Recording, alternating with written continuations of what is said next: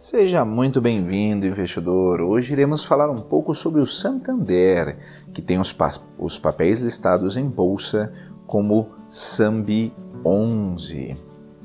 Mas antes, é importante mencionar que se você não é inscrito no canal do Investidor BR no YouTube, não deixe de se inscrever no canal e ativar as notificações. Assim você vai ser avisado toda vez que houver novidades. E acompanhe também o nosso podcast Investidor BR nas principais plataformas de podcast. Conforme noticiado pelo site Suno Resource, Santander, o lucro líquido cai 41% no segundo trimestre de 2020 para 2 bilhões e 20 milhões de reais.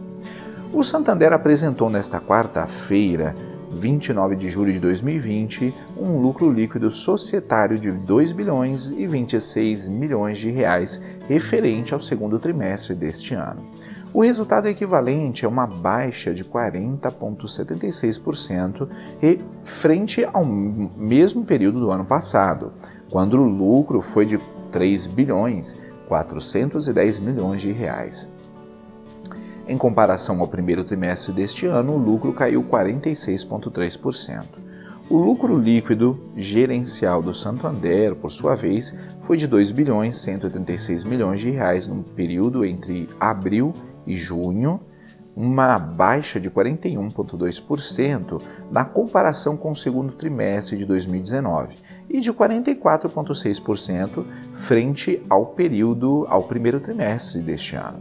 As despesas líquidas com provisões para devedores duvidosos, o PDD, atingiram 6 bilhões 534 milhões de reais, equivalente a uma alta de 90,8% na comparação com o primeiro trimestre, e um avanço de 111,3% na relação com o mesmo período do ano passado. O indício de inadimplência de 90 dias caiu de 3% no primeiro trimestre para 2,4%, no entanto, em função do período de carência de 90 dias para o pagamento das dívidas por parte dos clientes, a inadimplência de empréstimos pode não refletir totalmente as potenciais perdas relacionadas à crise gerada pela pandemia do novo coronavírus.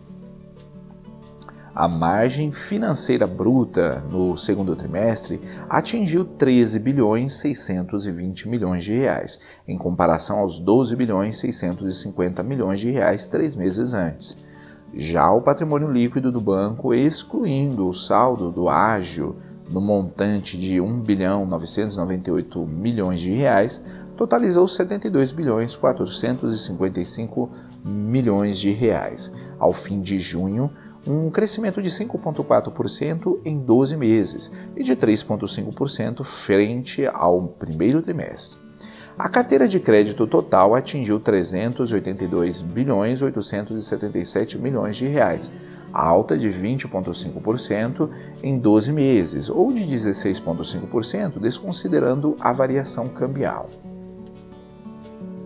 Em três meses, a carteira de crédito subiu 1,2% devido aos segmentos de pessoa jurídica.